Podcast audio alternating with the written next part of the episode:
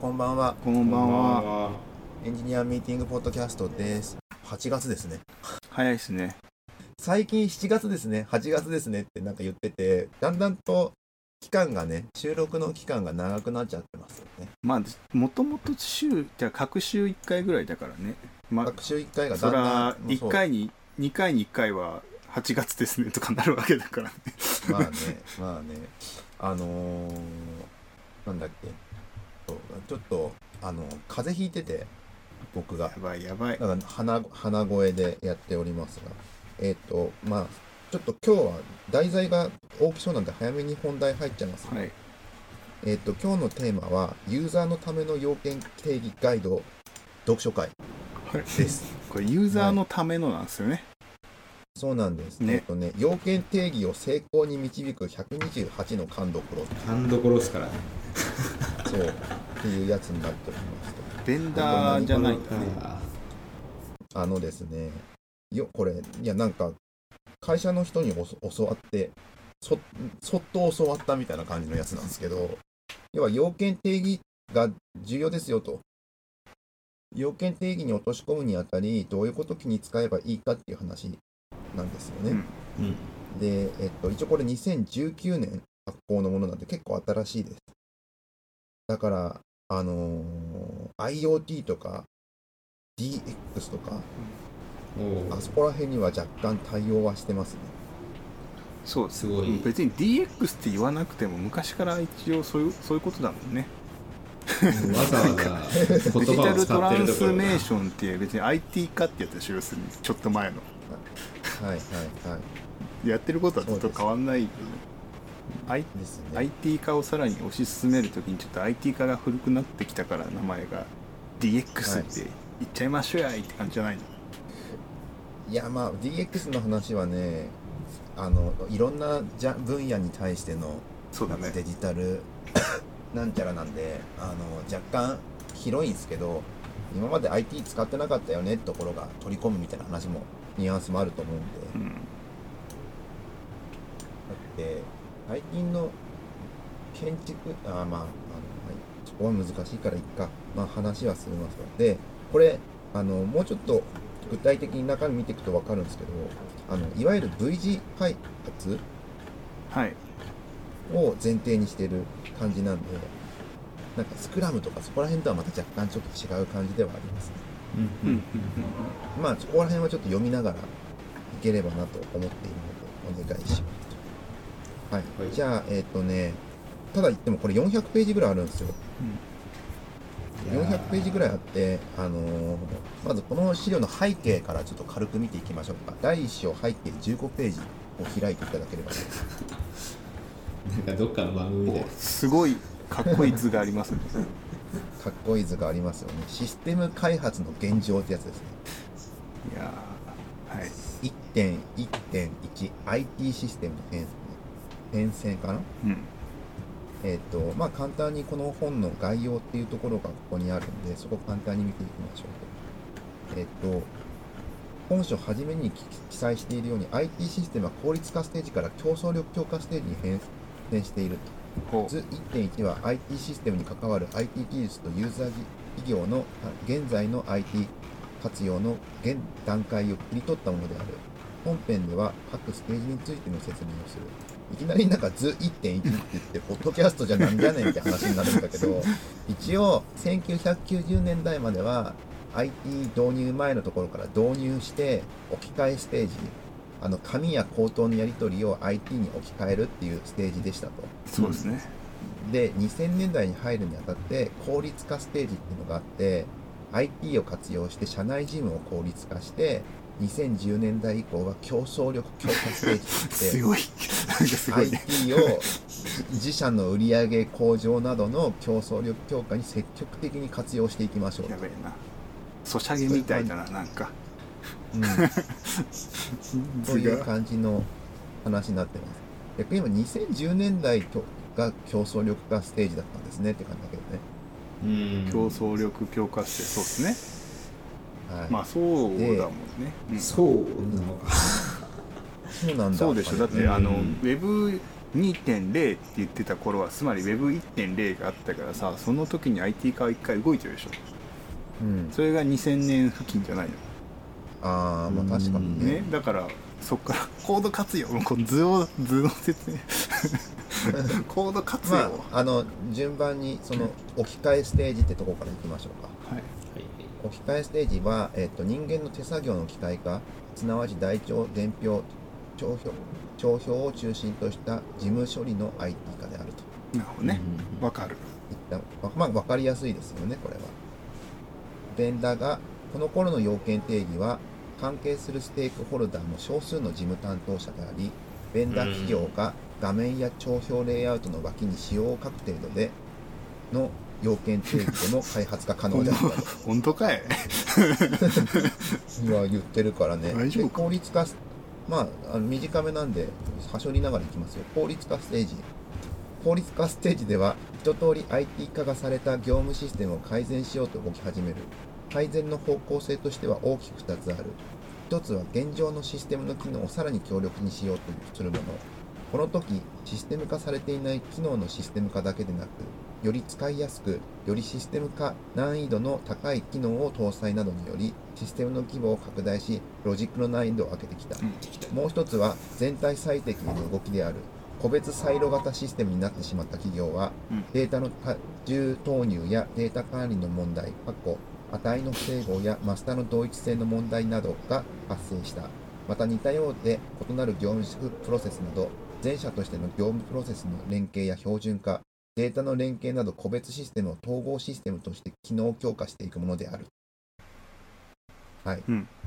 わかる。要はうん置き換えをちっちゃいところから少しやずつやってったら、あのーまずそのちちっちゃいところでさらに機能を協力しようとするパターンと、いろんなところで細かく作ったら横連携できてねえじゃないかみたいな感じになって、DB いっぱいできちゃったみたいなね、そう。でマスターどれだよ。商品 ID めっちゃあるやんみたいな感じの。あるところを効率化していったみたいな。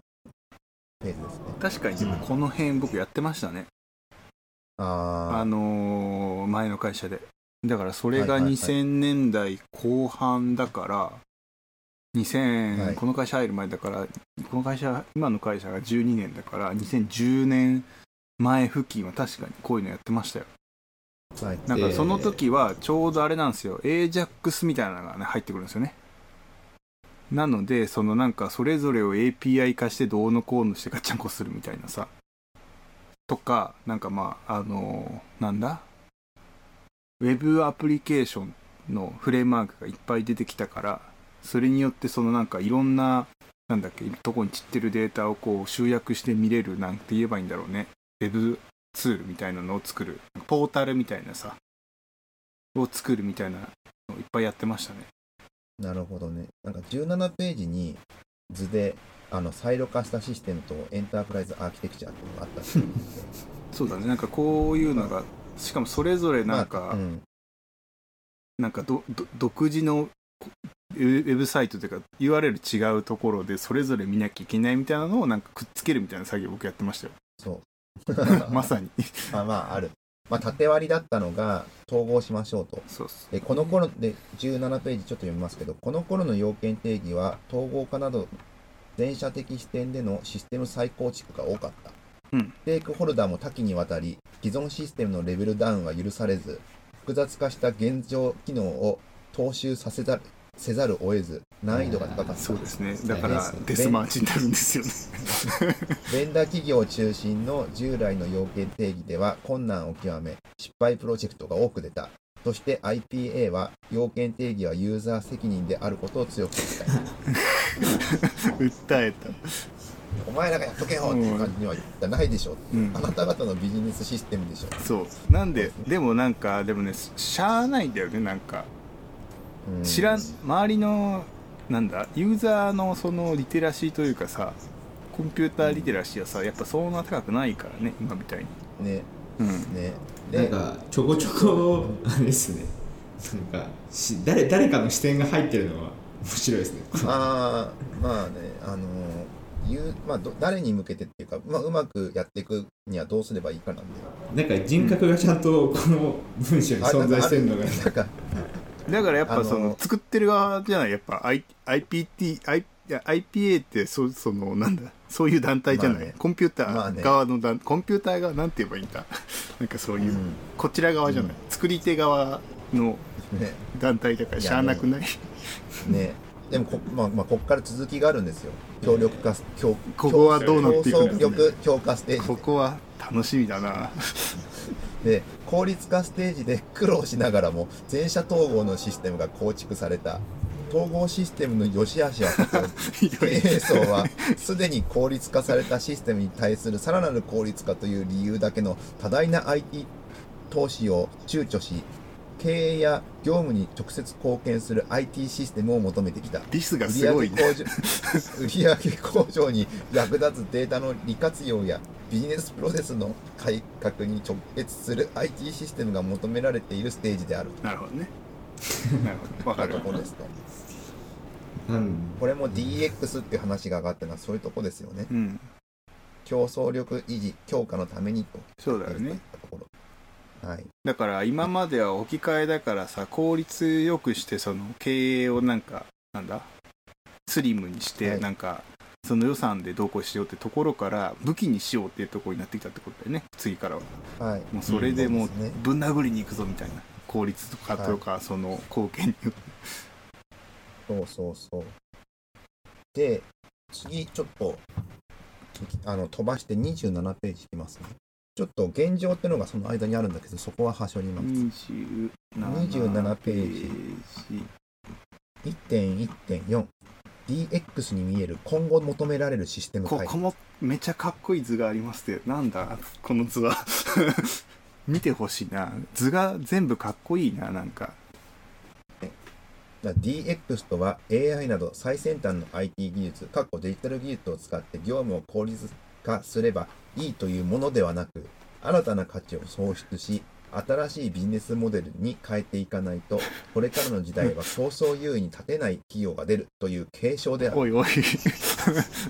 DX の言葉の説明じゃないんだねなんかこれは。まあね、これは今まさに第4次産業革命が始まりつつあり、ビジネスモデルレベルでの変化をしないと生き残れなくなる世の中が到来したということを意味している。そうなのかまあでもなんか言われてはいるよね。第四次産業革命に関しては。なんあからゆるものが、うん、ココロナの影響もあってそれが早まりつつあるみたいなね。うん。なことも言ってるしね。あらゆるものがインターネットでつながる、そうね。物、機械、人、植物、動物、環境、うん。その他いろいろ。そこで IoT が出てくるんですよね。そうですね。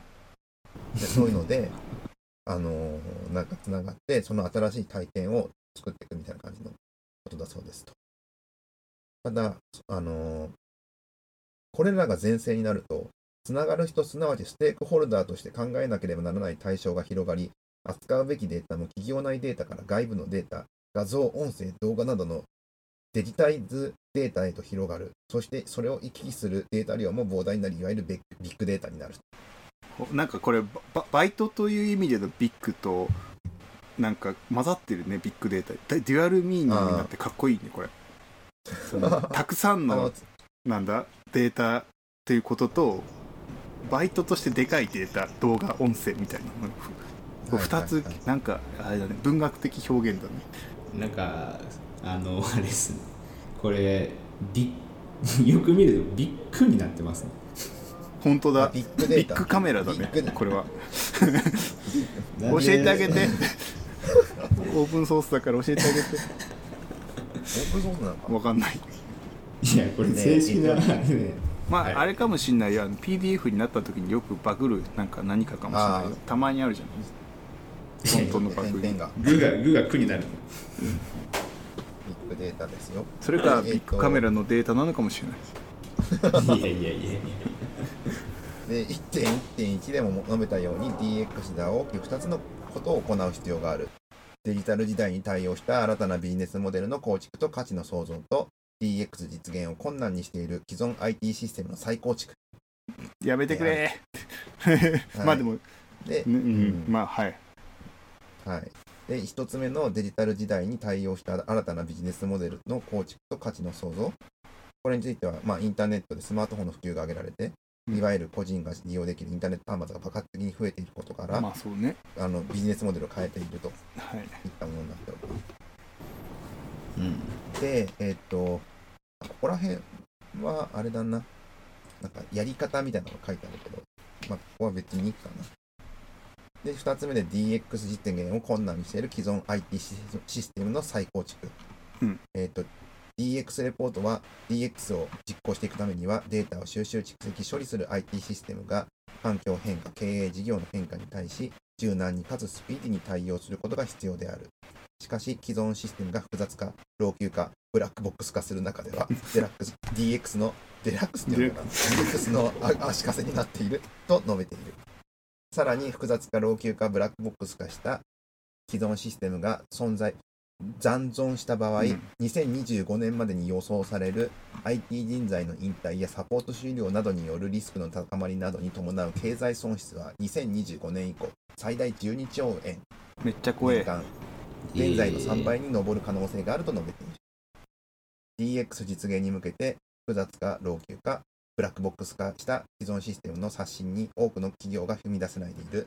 この理由としては、コストや時間といったリスクを評価する以前に、自社の情報資産を正確に把握できていないため、どこに課題があり、どこに、どこどのように構築ししへいけばいいのか、判断がつかないことが挙げられている。うんだってねしょうしょうがないじゃないかって感じだよね専門家じゃないんだからってね。で、そんな中で要件定義にめぐる環境の変化っていうところが35ページ。1.2、要件定義をめぐる環境の変化。図がない1.2 1.2.1、要件定義に求められる3つのこと。で、ポイントは3つあります。あの、システムか開発契約への影響は、請負契約、準委任契約のそれぞれについて考えるポイントがある。それかポイントは3つある。ポイント1、よ請負貸担保責任の改正。ポイント2、請負プロジェクトが頓挫した場合でも報酬請求可能に。ポイント3、準委任。成果完成型の準委任契約が認められた。ここら辺からベンダーとユーザーっていう関係性がちょっと見えてくるんですよね。そうだね。多分多分全員がエンジニアの企業だったらさ、うんあんまり貸担保責任とかあんまないわけよ。ないね。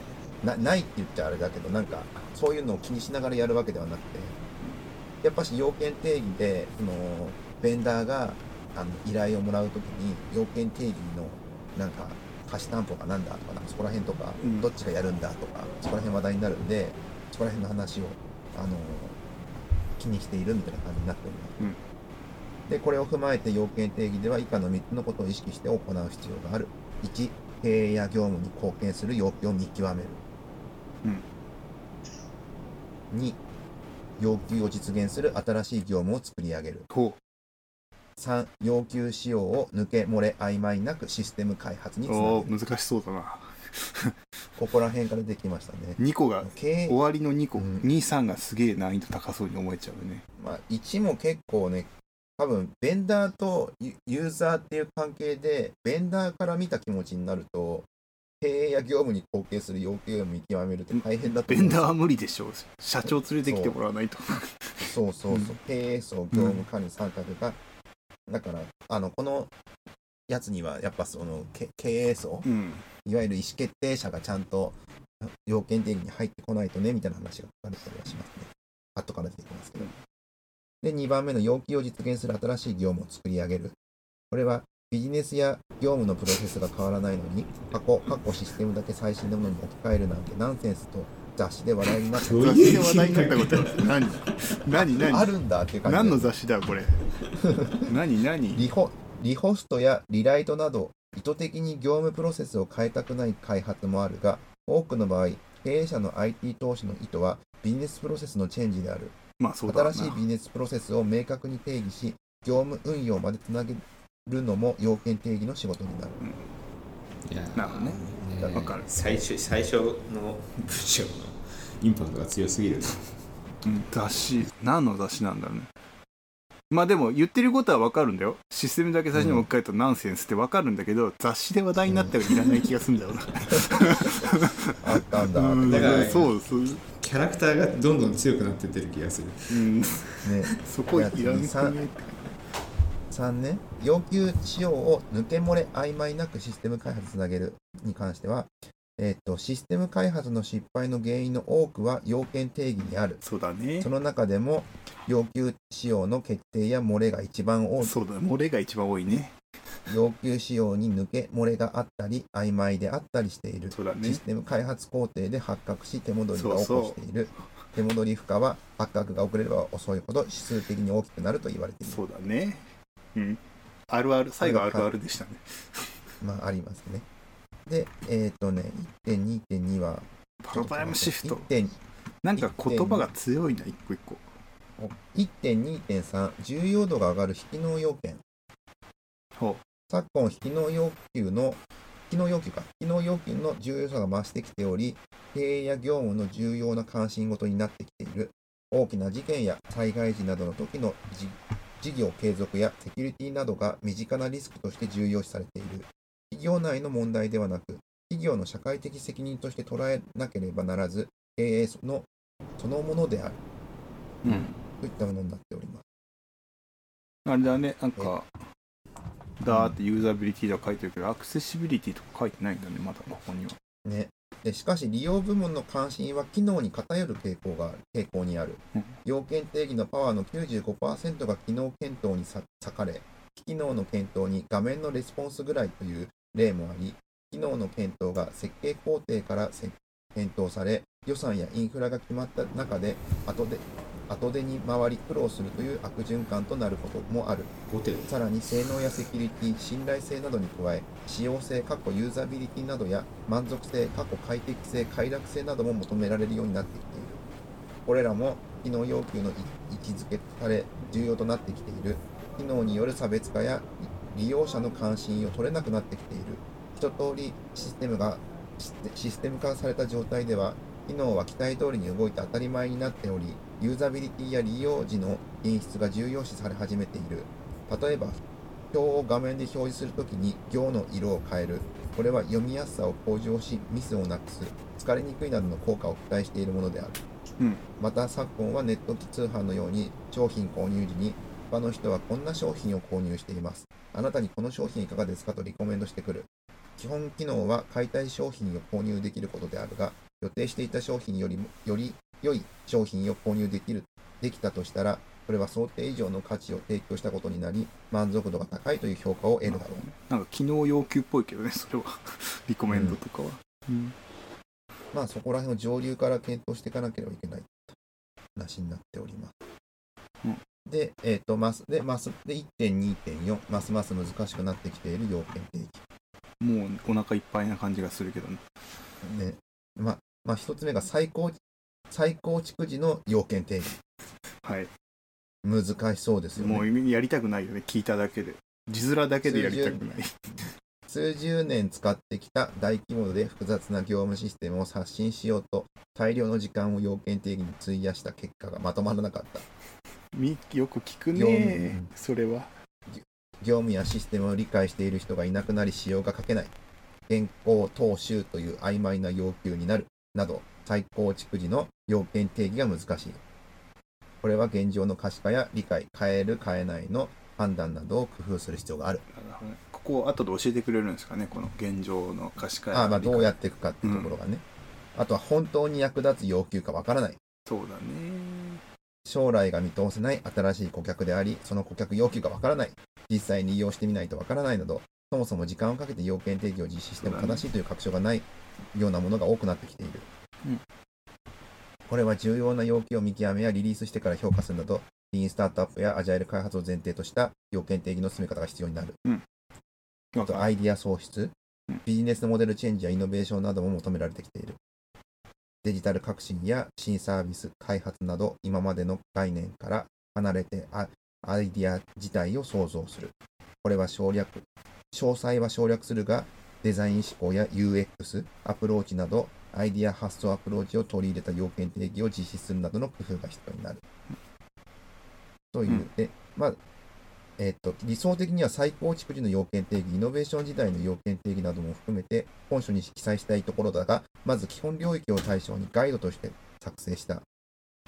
はじめの、かえっと、この本では一応これこれらをサポートする基本領域のガイドラインうんを書いていますといったところですと。モダナイゼーション領域イノベーション領域分けてはい取り組み、で、はい。で、ちょっと問題認識はね、ちょっと飛ばそうかなと。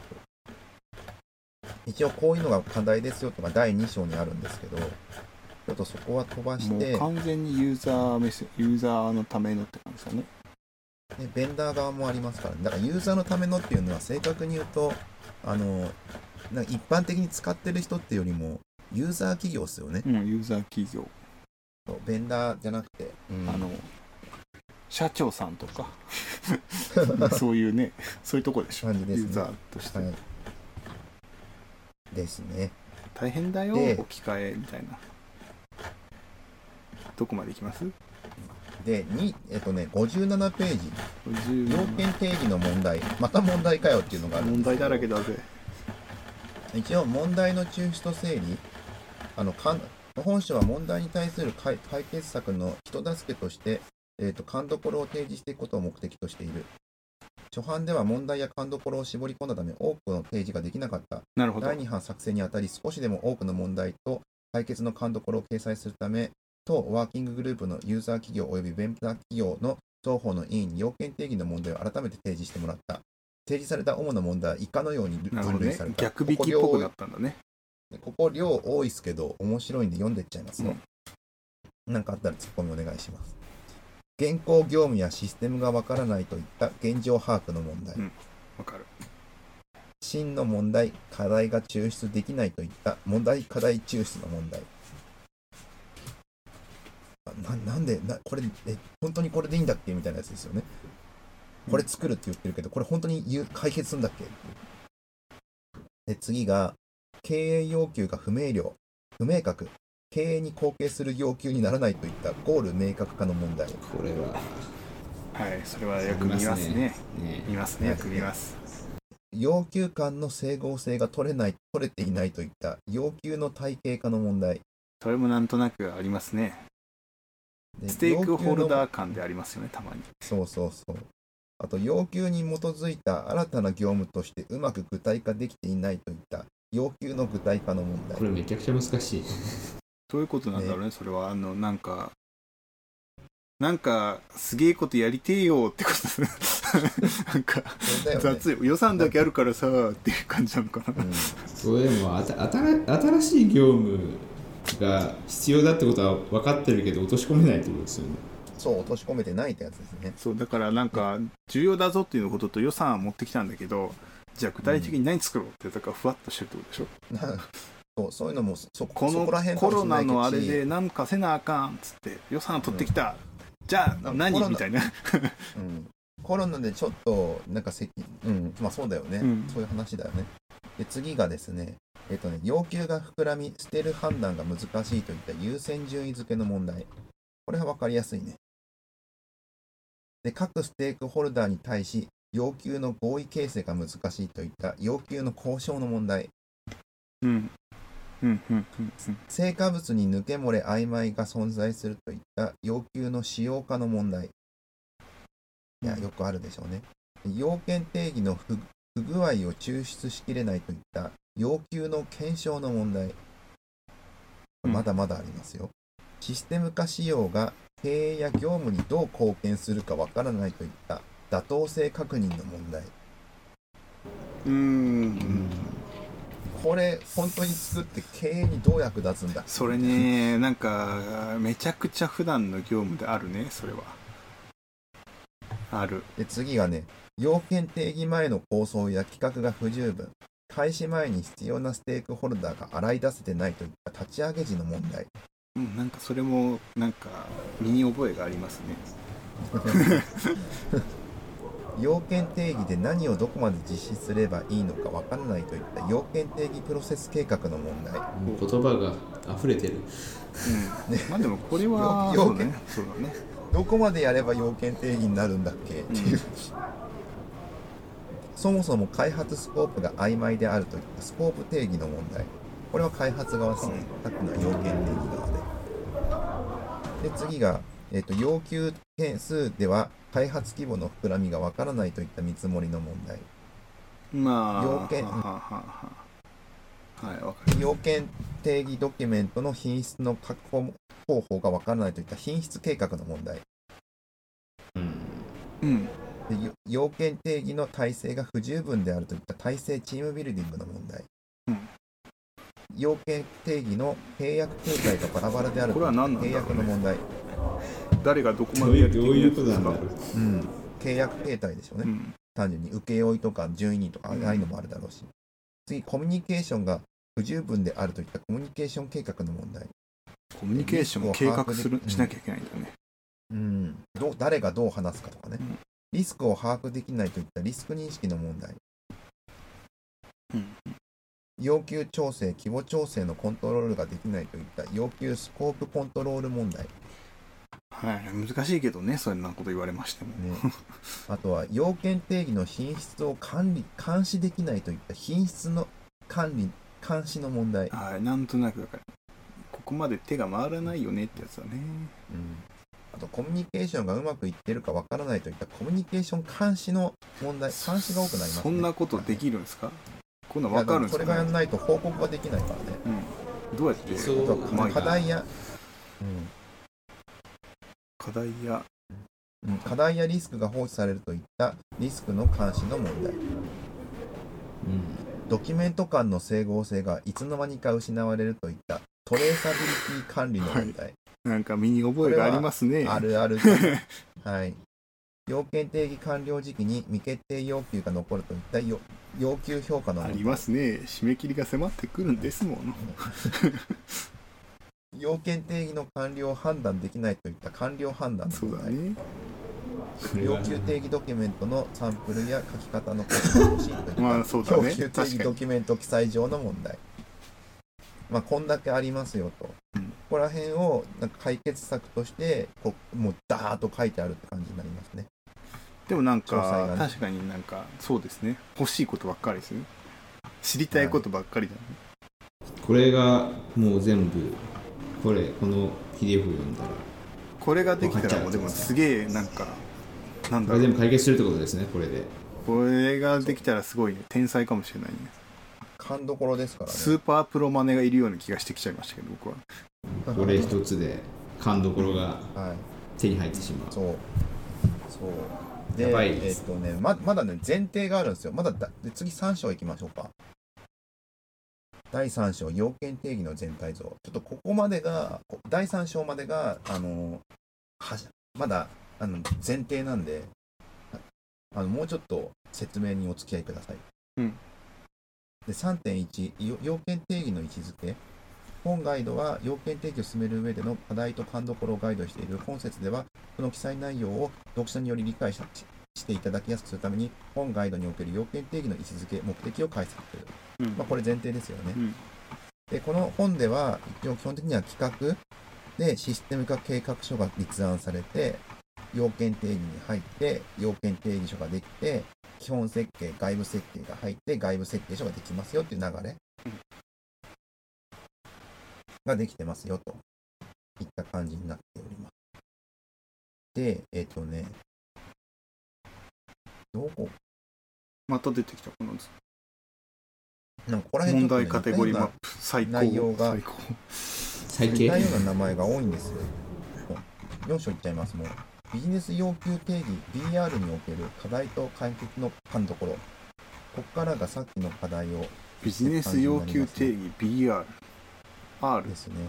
リクワイアメンツですかそうです。えっ、とね、4.1、ビジネス要求の獲得 BR1。4.1.1、現状の把握。うん要は稼働しているシステムをベースにリリホスト、リライト、リプレイスみたいな再構築がよくありますよと。だけど、その中では、あの、じなんかもう形骸化し、形骸化でなぜそのようになってるか理解する人がだんだん減ってきますよと。うんなので、仕様の中では、あの、現行踏襲っていう要求が受け入れてしまって、業務仕様や機能仕様が不明瞭のままプロジェクトを進め、後で問題になることがよく起きていると。うんうんまあ、よくありますよねというやつですね。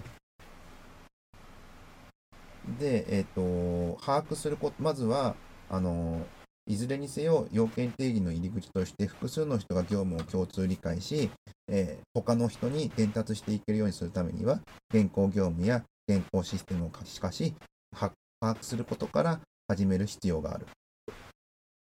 うんで 1, 1番で業務システムの状況をさまざまな方法を活用して把握する。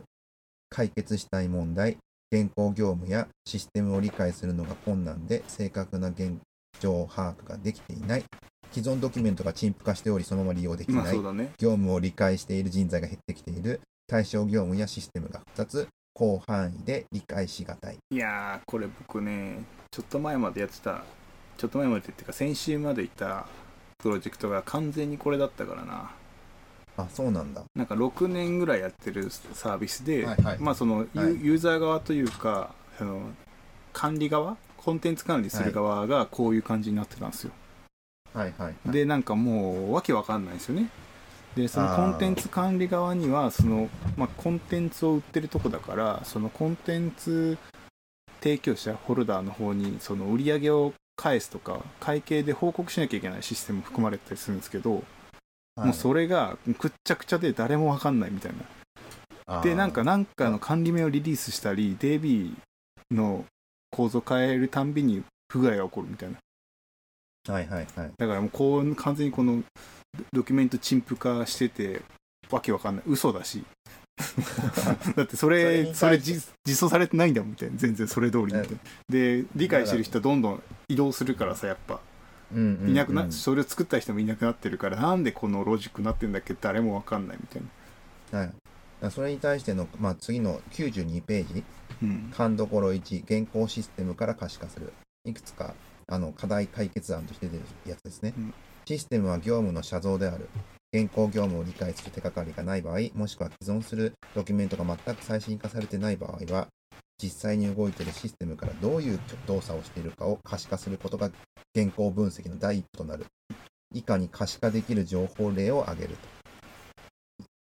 データモデル、データベースからうん、モジュール構成、クラス構成、処理ロジック、ジョブスケジュール、OS ミドルウェアソフトウェア設定、接続先システム、情報、うんが、まあ、かもう勘どころっていうか、ままあそうあ、まあ、だね、現行システム可視化しましょうと。うんで、次が勘どころに全体像を可視化する。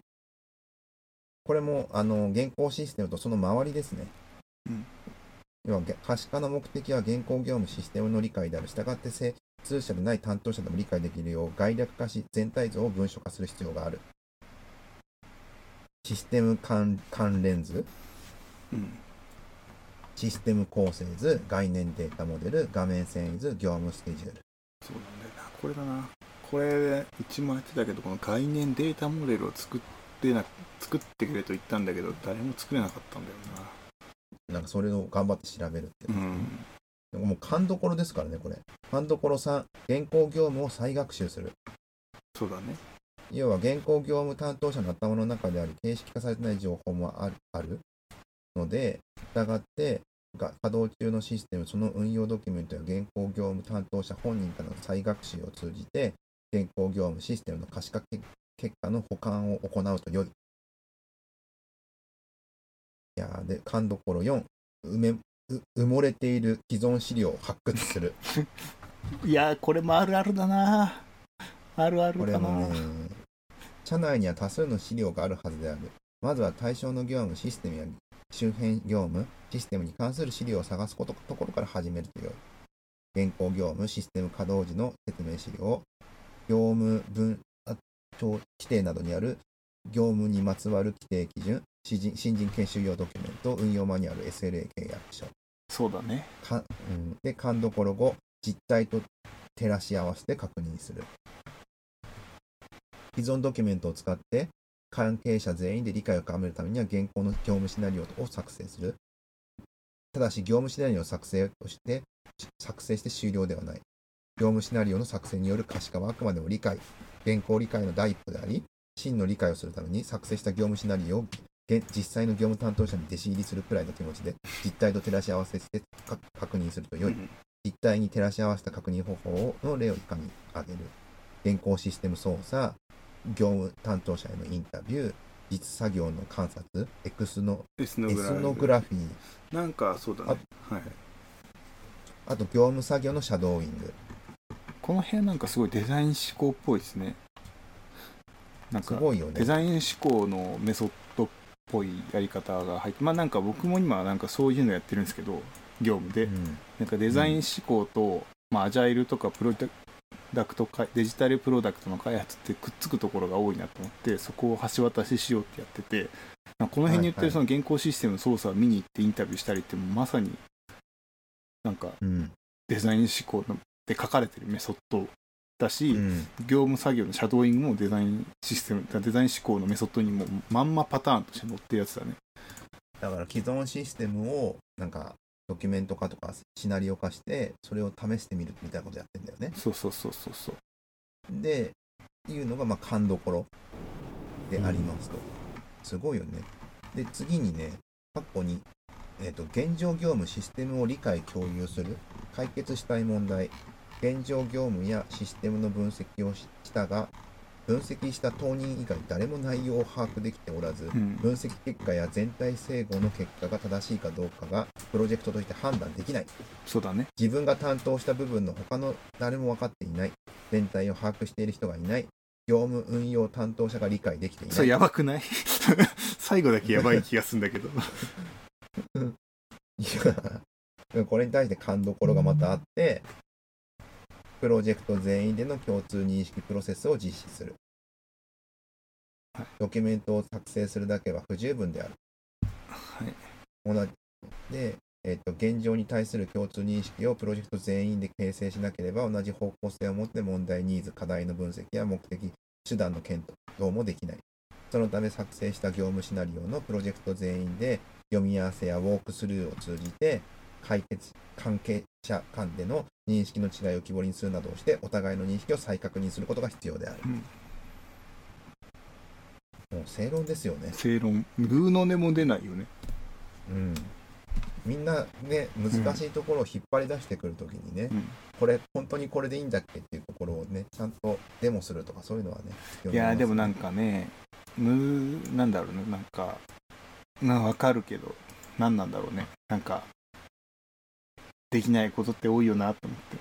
でも意外とみんなさ使え使いづらいシステムでも使いづらいシステムなりにうまく使うからね。そうなんですよね。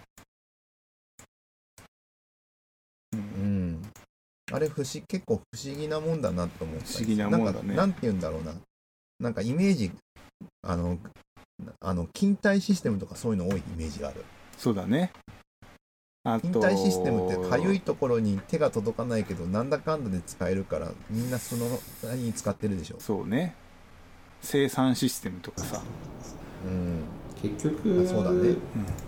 あれですよね。なんかシステムに人が合わせていきますよね。そのもう使わざるを得なかったら。うん。なんかそういうのに甘えてるとこもあるけどまあ今後はちゃんとそういうのもなんか合わせていく認識少なくとも作り側はさあのそのシステムの認識はしてないといけないからさうん。使う側はちょっと違くて使いづれえなっていうのはさ100歩譲れるとしても作る側がそれだとさ。でもうん。競争しないとなんかそこに対してうまみはなないですよね。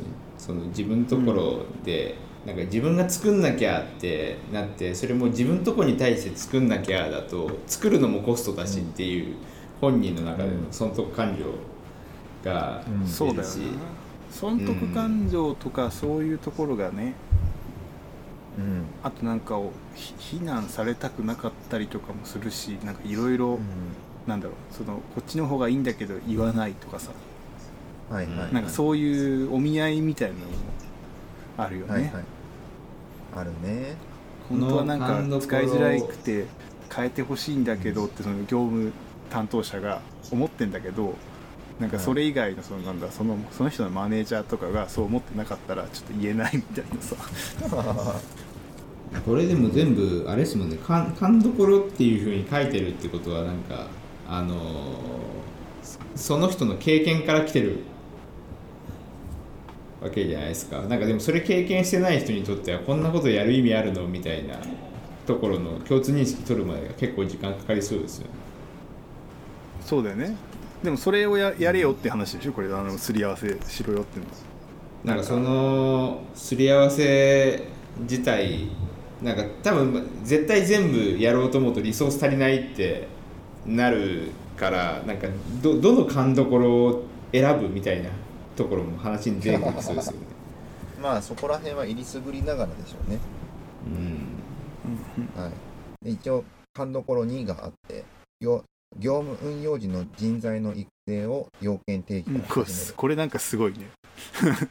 いや、なんかねうん、やっと僕昔さ、開発うん。あってさ、開発メンバーと運用メンバーを分けるって話があってさ、運用メンバーああは、はいはい運用メンバーしか本番サーバー入れなくなって、いでや本番にデプロイするときは本番に手順書を発行してさ、事故しか見えねえわ。ってさ、いう時が一時あったんですよ。うん。でも今考えてみればそうなった理由ってさ経理上の問題が絶対あると思ってて。ほ要はあの資産か経費かっていう。うん。開発って資産化されるから原価償却していかなきゃいけないでしょ。うああなるほどねだけど運用はコストなんであの普通にあのなるなんか消えていくでしょその期で。うん。なんかあんまよく分かってないけど。そういうなんか経理の問題もあったりするからなんかけあのー開発と運用って実はなんかこれ運用時の人材を育成の要件定義から始めるとかなり上の方に来ちゃうんだけどうん。なんかいろいろこれこういうの意外と大変なんだろうなっていうのを若干思ったりするね。そのよくうん。ベンダーとユーザーっていうこの読者を対象としようとしてる読者だと結構なんかハードなこと言ってんなっていう感じがうん。してる。ちょっと僕ちょっとここで時間なんで今日はここまででえ？お めちゃこれからいいところって感じだったのになんか。まあでも勘どころに入りましたもんね。いろいろやべえこの下の図も超かっけえじゃないですか。はい。リッチピクチャーを用いた課題整理術でめちゃかっこいい。すいませんいけてない会員とか。なんかこれこれをちょっとな夏ぐらいまで夏休み期間中ぐらいまで8月。あのあれだねちょっとやっていこ読書うかなと。感想文みたいなやつだね。課題図書だね。そうだね、はいはいそういうのをちょっとゆっくりやっていこうと思います。ははいい。そんなわけでちょっと早めにます。あのちょっと早め早いですが。えっ、とここまで聞いてくださった皆様ありがとうございました。感想はシャープエンジニアミーティングでツイッターで書いてくれるとあの喜びますのでよろしくお願いします。これ多分シリーズとしては3か4ぐらい続く気がするんで。いいんじゃない、はいこれは気長に。はい。読書会なんで、うん。お願いあの。こういうのもあっていいでしょう。もう何百回ってやってんだから。そうだね。はいそんなわけです。以上です。ありがとうございました。ありがとうございました